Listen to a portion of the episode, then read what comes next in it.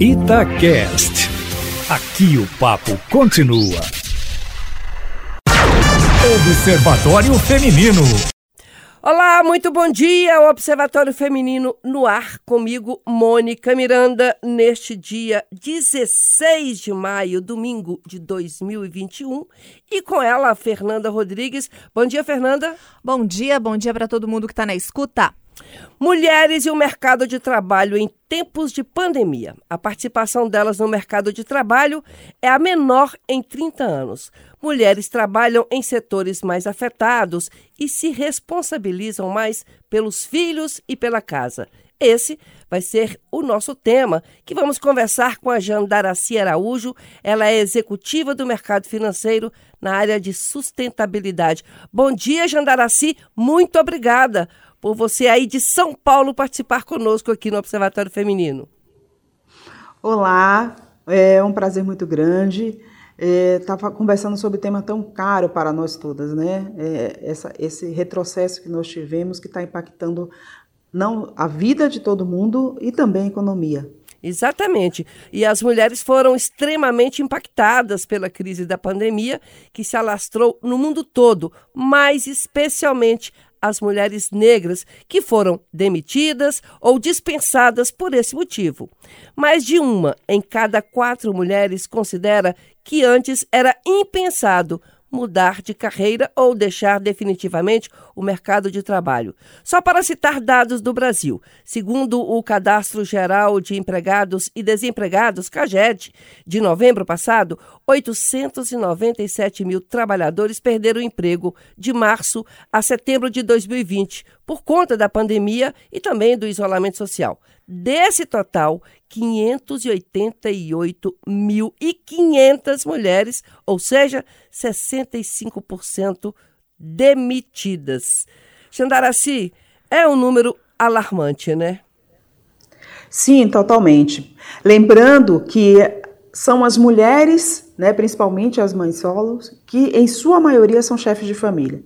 Quando a gente olha esse cenário, o que a gente está falando é que eu estou tirando renda, levando né, para a linha de pobreza famílias inteiras, porque isso, a gente, esse dado também é super conhecido, né? É, essa, são mulheres que em sua maioria são chefes de família. Então, quando a gente vai e faz recorte racial, a coisa piora. E isso corrobora com o número que a gente está vendo agora da insegurança alimentar. O número da insegurança alimentar aumentou absurdamente. A gente está falando de pessoas que, em sua maioria, sequer tem uma refeição por dia. Então, quando a gente olha a curva do desemprego feminino e a linha da pobreza, né, a linha que hoje a gente fala da insegurança alimentar, elas se cruzam nesse momento. Então, eu demiti um número maior de mulheres que, em sua maioria, são sustentam as famílias, têm filhos pequenos, menores, e, por outro lado, eu também jogo uma grande parte da população à situação de miséria. Né? A gente retrocedeu também na questão de, de, de alimentar mais de 17 anos. O que quer dizer, quando eu né? A gente está falando de mais de 50% da população é feminina. Então, quando eu pego 65% dessa população, que é esse dado, baseando agora só no dado CAGED, e coloco ela em uma situação de vulnerabilidade total, ela sem renda, eu faço com que essa pessoa não tenha como colocar alimento em casa. Então, a gente está gerando miséria. Né? Esse é o ponto preocupante. E, esse, e tem um outro ponto também que às vezes a gente se esquece, isso é, deteriora qualquer relação né, dentro de uma casa e fica aquele ambiente, porque assim, é, normalmente muitas mulheres é que trabalham, os maridos desempregados e elas mesmas é que sustentam é, a família. E aí também começa a questão de uma questão de relacionamento, começa a briga, começa um problema sério. Além da miserabilidade, tem essa questão emocional. É, nesse caso a gente, vamos ser bem direto, não é nem relacionamento. A gente está falando que a gente teve um agravamento absurdo durante a pandemia da violência doméstica. Então, relacionamentos que já não vinham, né? Existiam outros tipos de violência, porque a violência física ela vem de uma esteira de violência psicológica e até patrimonial. Quando você coloca uma série, né, esse número de mulheres fora do mercado de trabalho, Né? A gente já teve a questão do home office, homeschooling e, e tudo mais. E ela, além de tudo, perde a renda, eu coloco ela também numa situação de dependência financeira. Porque esse, esse, esse, esse parceiro, ele pode ser é, estar tá desempregado ou não, mas eu também coloco essa mulher numa outra situação de vulnerabilidade, que é ela depender financeiramente de um parceiro. E aí nós vimos os dados, né? A gente teve um aumento de mais de 60% nos casos de violência doméstica durante a pandemia. Então, eu estou juntando aqui aumento de vulnerabilidade financeira, né, a questão do aumento da miserabilidade, a explosão do caso de violência doméstica, que infelizmente nunca foi baixa no nosso país. A gente é o quinto país é, em números de casos de violência doméstica. É, isso é importante a gente ressaltar. No Brasil, a cada uma hora e meia, uma mulher é assassinada. E eu a coloco em uma situação de extrema vulnerabilidade quando eu tiro essa questão da renda dela. Então, eu, é, eu, eu, é um, um, processo, é como se eu criasse um grande caldeirão para essa eclosão de retrocesso em termos até é, de avanço é, de direito das mulheres. Né? Eu estou tirando direito, inclusive, à vida né? porque eu tiro a, a, a dignidade quando estou tirando o trabalho, eu deixo ela expo mais, expostas a, mais exposta à situação de violência e é, sem, como, sem ter como sustentar sua família, né? seus filhos principalmente. E a gente falando aqui dessa situação de pandemia que agravou e que é, deixou agora essa situação de vulnerabilidade, né? Como você disse, Jandaraci é, a gente começa a pensar, né? Já estamos aí mais de um ano nessa situação. Tem o psicológico que está totalmente abalado, todos nós já estamos é, totalmente perdidos, desorientados. E eu fico pensando como é, vai ser essa recuperação. A gente sabe que vai ser muito lenta, porque a gente depende do, de uma economia, uma economia que muitas vezes, na maioria das vezes, né, negligencia a maior parte dos, dos trabalhadores. E aí a gente fica, eu fico imaginando, falo, gente, quando que a gente vai recuperar pelo menos o que era? Assim, você já viu alguma coisa sobre isso? Ou não dá nem para ter uma perspectiva de melhora, assim, depois que as pessoas conseguirem ser vacinadas, que eu acho que ainda, não sei, não confio que vai ser todo mundo vacinado esse ano ainda. Tem alguma luz no fim do túnel?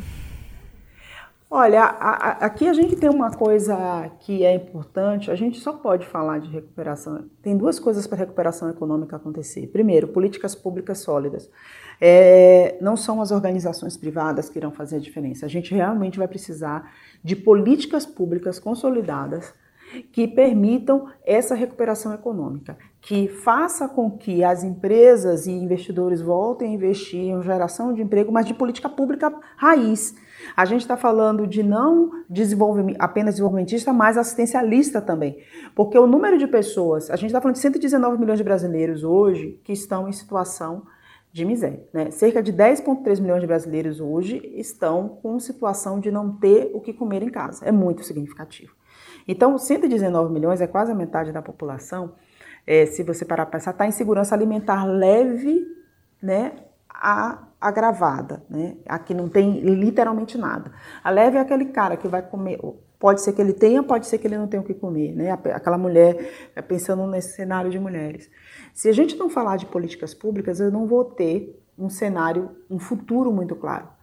A primeira política pública é a gente ter vacina mesmo, vacina é, e nós somos, o Brasil sempre foi o melhor nesse cenário. A gente é sempre fomos referência mundial né, na questão da vacinação. Então, a vacina ela é o primeiro passo para poder se construir um cenário, uma perspectiva de retomada econômica. É a garantia de que, pelo menos, as pessoas vão ter saúde para voltar a trabalhar. E é poder voltar à economia como deve ser. Né? É, eu vou dar o exemplo em São Paulo. Reabertura com 60% a 30% não garante a empregabilidade. Eu preciso retornar ao normal. Para retornar, retornar ao funcionamento pleno, que não é normal, me corrigindo aqui, mas voltar ao funcionamento pleno de um teatro, de um restaurante, de um cinema, porque todos esses pontos as pessoas é, não imaginam que eu estou falando de mercado, de um mercado economia, serviços, turismo, todos esses mercados que foram impactados e que, em sua maioria, emprega muitas mulheres, né? Os serviços de hotelaria, que emprega muitas mulheres, eu estou dando alguns exemplos aqui, é, precisa voltar ao seu funcionamento pleno. Eu não estou querendo dizer que a gente vai voltar à normalidade, porque não vai existir um novo normal. Eu não sei o que é. A, é, a gente fala muito em novo normal, mas não vai ser nada como antes. É, a gente vai construir um futuro que a gente vai ter uma série de medidas, uma série de mudanças de medidas. A gente tem ainda que lidar com as sequelas de quem sobreviveu ao Covid, porque isso virou é, e vai virar mais para frente também um fator, um fator de saúde, um problema de saúde pública.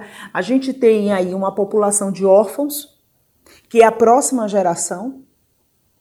Então, quais são as políticas públicas para lidar com todos esses pilares, com todas essas situações que eu exemplifiquei aqui de forma muito rápida e até não muito estruturada? Mas eu tenho uma população de órfãos que vão precisar de políticas públicas específicas, porque nem todos têm um parente é, próximo que possa acolher essa criança. Tem famílias, e eu conheço, tive, né, infelizmente conheço algumas, que só ficou uma tia né? E cinco crianças. É tipo pós-guerra mesmo, né? É tipo pós-guerra. Então, o que eu estou falando aqui, e aí, para quem conhece, quem, assim, quem gosta de história, eu recomendo que leiam né, muito é, os livros de história para você entender qual era o cenário pós-guerra. Exatamente isso. Colocou muito bem. É, é um cenário, a gente está falando de, de, um cenário pós-guerra. E cenário pós-guerra é política pública, é investimento, é ações direcionadas para poder a gente pensar numa perspectiva é, que que a gente possa contemplar todo mundo, né? Ou minimamente a maioria que se hoje está nessa situação incerta. Agora, na questão, assim, voltando para o nosso umbigo um pouquinho, é, a conquista da mulher no mercado de trabalho deve retroceder, segundo é, pesquisas aí, quatro anos com essa pandemia.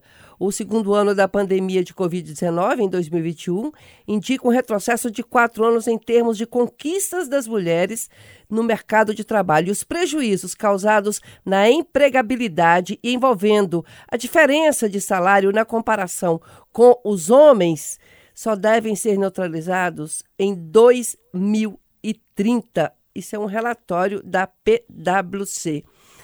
A gente já engateou tanto, chegamos tão longe e agora essa pandemia vai dar um. Será que a gente vai conseguir saltar depois? Porque eu acho que nós, mulheres, somos muito guerreiras e de repente a gente dá um salto, né? Em vez desses até 2030, a gente consegue, sabe aquela, aquele salto de vara das Olimpíadas? Vapo, nós vamos para lá. Ou você acha que realmente essas conquistas a gente vai ter que engatear em algumas? Olha, no tamanho do cenário, o cenário que a gente tem hoje, infelizmente nada animador, a gente vai precisar ir um pouco além. Uma expressão que eu gosto muito de usar, a gente vai precisar de verdade hackear o sistema. O que significa isso? Eu vou precisar, de fato, ter mais mulheres em situações de liderança, seja no público ou no privado. Por que eu falo isso? Porque a gente vai ter um olhar de como diminuir essa diferença e de como fazer uma inclusão financeira verdadeira. É, eu acho até otimista 2030 da, da PwC, sinceramente. A gente estava falando de desigualdade salarial de mais de 80 anos, de desigualdade de para começar a ter igualdade salarial de fato, porque é, as pessoas confundem muito né, o conceito de igualdade salarial. Às vezes o cara paga o mesmo salário, mas o total compensation para homens é maior. É nisso que a gente bate. Então, é bônus é maior, é benefícios maior para homens, acredite. Então, a gente ainda está nesse, nesse patamar. É, eu acredito que um caminho mais curto é a gente promover mais mulheres em cargos de liderança e em posições estratégicas, seja no público ou no privado, e fazer com que essa dá uma acelerada nesse tempo. Porque a economia não aguenta. Pensa o seguinte, né? É, você imagina 52% da população ganhando 30% menos. Eu tô deixando. É uma, eu falo que assim, a coisa mais burra que existe é desigualdade salarial. Desigualdade salarial, eu simplesmente faço com bolo, fique que a gente e aí para quem é para as mulheres que, que, gostam de cozinhar como eu, que curtem a cozinha, tem uma expressão que a gente chama na Bahia, não sei como chama aqui, que é bolo solado. Quando o bolo murcha, né? Você faz tudo bonito, mas o bolo não fica. Eu não conheço sobe, muito desse bolo, já comi muito dele. É, Inclusive os então, que eu então, faço. É, é o bolo solado. Em vez de eu fazer um bolo que cresce, quando eu promovo a igualdade salarial, eu estou falando de um bolo que cresceu e fica bom para todo mundo. Quando a gente mantém e, a, e se estende essa desigualdade salarial, é um bolo solado. Por que isso? Porque eu deixo mais de 52% da população ganhando 52% menos, é, 30% menos. Quando a gente faz o recorte racial, isso é importante destacar, é de 60% menos. Esse dado do INSPE que foi divulgado há um ano atrás, 60% menos. Eu estou deixando de fazer com que 27% da população brasileira, e aí fazendo recorte de mulheres negras, tenham mais dinheiro que vai circular na economia. E aí eu me pergunto, né, é, é, quem está ouvindo a gente e, quem, e, e, a vocês duas, qual é o raciocínio matemático desse ser humano que promove esse tipo de situação? Mas é isso que eu queria saber de você. Isso é um quê? Um, um machismo? Uma ignorância?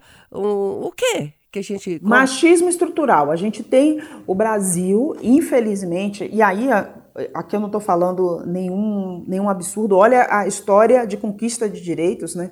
É, é tudo muito recente. Então, a gente está falando de direito a cartão de crédito, por exemplo, sem depender da assinatura do marido, só em 74. Você está falando de mulheres, mesmo divorciadas, terem liberação para poder viajar sozinhas só em 2006. É tudo muito recente. Eu estou falando de coisas muito básicas. Feminicídio tem três anos. Né? A Lei Maria da Penha também, tudo muito recente. Eu estou falando de coisas que são básicas: direito à vida, direito a ter uma conta corrente, direito a ter propriedade. Então é tudo muito recente. Então aqui eu estou falando de estrutural. Então, é tão estrutural que eu tinha leis que barravam o acesso de mulheres a esses direitos. É muito louco. Então, o que a gente tem aqui, e, a gente tem que, tem que encarar isso de frente, né? É, tem gente que fala com muito eufemismo, ah, é um viés. Não é viés, não, é, é consciente. É consciente porque se perpetua durante anos, durante séculos, praticamente. E não é só Brasil, né, nesse caso, é o mundo inteiro. A gente está falando de uma estrutura.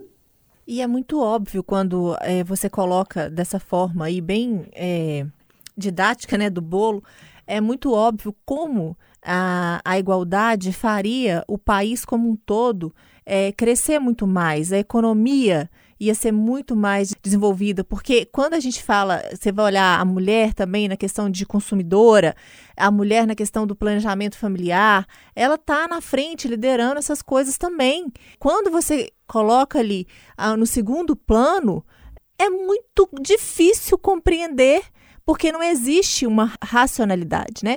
Existe aí, é, na realidade, isso que a gente falou sobre um patriarcado, sobre um machismo estrutural, onde a mulher não é vista como um ser humano de igualdade, ela é vista como um ser humano inferior. E por isso não merece um salário igual, não merece direitos iguais. É, você estava falando dos nossos direitos, né? Por exemplo, votar foi só na década de 30 e mesmo assim começou com o nosso voto sendo facultativo. E é tudo muito, muito, muito recente. Quando a gente para para ler, para estudar, se interessa mais um pouco, deixa de preconceito, deixa de achar que é mimimi, para para para pensar, né? É, não é difícil entender como é, é importante que as mulheres se unam como nunca e os homens também se unam às mulheres que querem, que precisam de igualdade. Por quê? Essa igualdade vai trazer um benefício para todo mundo, não é só para a mulher, é para todo mundo, é para a sociedade inteira. E ainda hoje é muito difícil é, a gente falar sobre igualdade entre homens e mulheres ou falar sobre feminismo sem que ninguém nos acuse de estar tá fazendo mimimi, de estar sendo radical, de. Mas às vezes a gente tem que ser radical mesmo, porque a vida inteira foram muito radicais com a gente no sentido de negativas de acesso a qualquer tipo de direito. É importante falar sobre isso. Às vezes a gente fica com um pouco de receio, né? De falar sobre números, de falar sobre economia, de que ah, a gente coloca a economia num lugar muito distante da nossa realidade, sendo que ela está presente no nosso dia a dia toda hora, né? Eu sou mais otimista do que vocês, viu? Eu, você falou aí que 30, como é que é 2030 você acha pouco? Eu já acho, sabe o que, que eu penso? Que a velocidade do mundo está tão grande com a internet, agora vem aí o 5G, as, parece que a gente está acompanhando essa velocidade. Então eu acho que nós mulheres, com a força que nós temos, que a gente já descobriu e sabe onde podemos chegar, onde queremos chegar, eu acho que a gente não vai demorar muito para atropelar algumas questões dessa, não. É, é, aqui, aqui a gente está falando, você pode, a gente pode falar de um efeito cuscuz. Na prática, aqui, eu, eu costumo chamar de efeito cuscuz, né? De cima para baixo. Ou de baixo para cima, né? Efeito cuscuz, cuscuz com coco, né? É, cuscuz com coco. É. é de baixo para cima, né? Porque a massa é muito grande e a gente está sendo cobrado, e aí eu falando de Brasil, por grandes instituições, né? Por organizações internacionais, por investidores internacionais a pauta da igualdade de gênero. Então a gente está tendo essa cobrança, né? E, e, e isso é bom. Mas é, é importante trazer aqui duas coisas, né? Aqui, uma feminista, graças a Deus, falando com vocês. Eu costumo dizer que aqui tem um processo educativo. Lá atrás, nós falávamos, era muito vendido isso. É, ah, mulher contra mulher, mulher não se une, mulher isso e aquilo. E aí, é, né, também muito recente, vem o feminismo. Né? O feminismo nada mais é do que pregar e lutar por igualdade de direitos. Nem mais nem menos. Igualdade. Eu acho que aqui tem um ponto que acho que é nosso papel, né? É desmistificar preconceitos. Né? Então, o feminismo ele prega igualdade. O que quer dizer isso? Que uma mulher tem o mesmo direito, civil principalmente, que um homem. O que quer dizer isso? Vamos, eu vou dar o exemplo lá da, da época do divórcio, né? Então, um homem divorciado ele poderia viajar para o exterior, né? Fazer qualquer coisa sem precisar do aval da ex-esposa. Uma mulher já não precisava, mesmo sendo ex. A mulher precisava de uma autorização. Então, o movimento feminista nada mais é do que buscar por que, que eu não estou casada com esse cidadão, preciso pedir autorização para ele e ele não precisa pedir para mim? Já que não temos mais uma vida em comum. E aqui, gente, eu não estou falando da questão é, dos filhos, tá? Da guarda. É, que é um, é um, outro ponto, isso aqui daria é, mais uma, uma, uma rodada de conversa. Né? Eu não estou falando disso, mas eu estou falando de igualdade de direitos. Então a gente precisa desmistificar esse preconceito em relação ao feminismo, que as pessoas falam de radicalismo. Né? Tudo que vai contra o status quo incomoda é, e as pessoas colocam no lugar do radical, do extremo. Não tem nada de extremo. Tem do mesmo direito. O mesmo direito de ir e vir, o mesmo direito de ter propriedade à terra, por exemplo, o mesmo direito de ter uma conta bancária, como eu falei, é, até 74, nem cartão de crédito, mesmo trabalhando, o salário sendo dela, ela precisava do marido para ter um cartão de crédito uma conta Ô, Jandaraci, eu acho que isso aí que você está falando é super fundamental, mas tem uma outra questão também, que eu acho que eu também quero o mesmo direito de que a sociedade olhe para mim com um garotinho do que olha para um homem mais velho com a garotinha, entendeu? Garotinho que eu Sim. falo assim, porque o homem mais velho ele pode casar, namorar com uma pessoa bem mais nova. Ok, aplausos. Se é uma mulher, cara, o negócio já pega dentro de casa, né? Mas nós vamos chegar mas lá. Isso, é, isso é da cultura. Uhum. É exatamente. Eu falei de direitos civis, mas isso serve para tudo. Uh, O feminismo ele prega exatamente isso, esse direito igual. O direito a ser feliz igual, o direito à vida igual, o direito a acessos iguais. É disso que a gente está falando. É disso que se trata. Janara, se é disso que se trata. E aí, eu só para complementar, isso, feminismo, não é uma palavra, anotem aí, chamada femismo. E nem é coisa de mulher feia. Exatamente. Femismo é uma expressão que se usa quando tem ódio, aversão aos homens. Feministas não têm aversão aos homens. Então tá, infelizmente a gente está terminando o programa. Eu só queria você estar tá no mercado financeiro, dar uma dica aí para mim, para as outras mulheres. Outro dia eu queria jogar, sei lá, 500 reais em ações e eu não, não sabia, não, não sei como é que eu. Aí eu acabei não fazendo. É fácil, não é? É fácil, acho que aqui, hoje a gente tem uma série de ferramentas. É, eu tenho uma, uma, uma mulher, uma outra mulher, eu gosto de levantar mulheres, tá? Que é uma grande amiga e aqui não estou ganhando um real por isso, até porque não, não, não, não, não caberia, né, gente, nesse caso. Sigam Denise Damiani. lá no Instagram, Denise Damiani. Tem um fundo, é, eu até aplico nesse fundo também, que é para mulheres e feito por mulheres. É bem interessante, recomendo. É, valor baixo, com 100 reais você começa a aplicar. Acho que a Denise vai gostar disso aí. Mas ela é uma mulher que veio também do mercado financeiro, já é conselheira de empresas, e ela criou um fundo exatamente com essa facilidade, hum, né? Obrigada para pela... mulheres aplicarem. Aproveita Obrigada pela aí, dica. Mas é fácil. Vou lá. Se é para mulheres, eu vou lá para ganhar dinheiro. Exatamente. Xandaraci, muito obrigada pela sua participação aqui no Observatório Feminino, uma conversa muito proveitosa, uma aula, uma didática aí que a gente entendeu a importância, a gente não, nós já sabemos que todos entenderam a importância da mulher em todos os cantos, que mulher tem que estar onde que ela quiser ficar. Jandaraci Araújo, executiva do mercado financeiro na área de sustentabilidade. Obrigada, querida. Bom dia. Eu que agradeço. Bom dia para vocês. Jandaraci, e se alguém quiser te encontrar, tem alguma rede social, algum contato? Gente, com esse nome é super fácil, arroba Jandaraci. Vai lá no meu Instagram, me acha. Eu tenho um nome super. Eu falo, gente, eu não posso fazer nada, né? Porque com esse nome todo mundo te acha. Então, é arroba Jandaraci. Me segue lá, eu estou começando uma live aí de auto, sobre autocuidado, que é super interessante. Hoje vai ter uma. Me segue lá. Ok, muito obrigada. Pessoal, domingo que vem a gente está de volta. Tchau, beijo para vocês. Tchau.